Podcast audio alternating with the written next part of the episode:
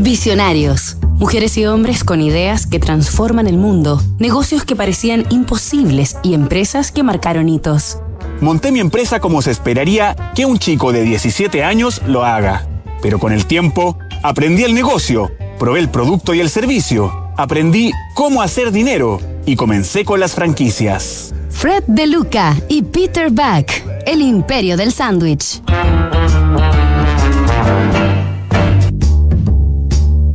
Corría el año 1965 en Estados Unidos y un pequeño establecimiento abría sus puertas en la ciudad de Bridgeport, estado de Connecticut. Aquel lugar llevaba por nombre Pitt's Submarines y se dedicaba a la preparación y venta de sándwiches tipo submarino. La idea nació cuando Fred De Luca, un muchacho de 17 años que necesitaba financiar sus estudios, solicitó un préstamo de mil dólares para poner en marcha el emprendimiento, con el que estaba seguro que podría ganar lo suficiente para costearse la universidad. Fred le pidió el dinero prestado a un amigo de su familia, 16 años mayor, llamado Peter Buck, a quien le agradó el proyecto y aceptó entrar como socio, a cambio de que el restaurante llevara su nombre. Aquel sencillo negocio que en apariencia era apenas una aventura y una apuesta, pronto se convertiría en Subway, la cadena de comida rápida con más franquicias en el mundo.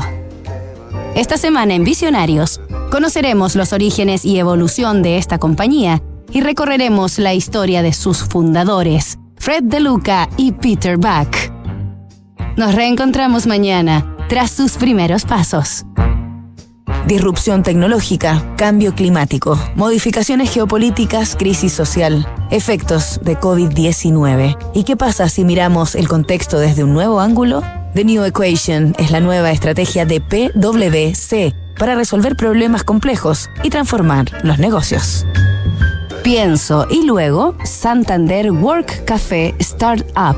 Asesorías financieras, colaboración e inversión y todo lo que necesitas para que juntos hagamos crecer tu startup.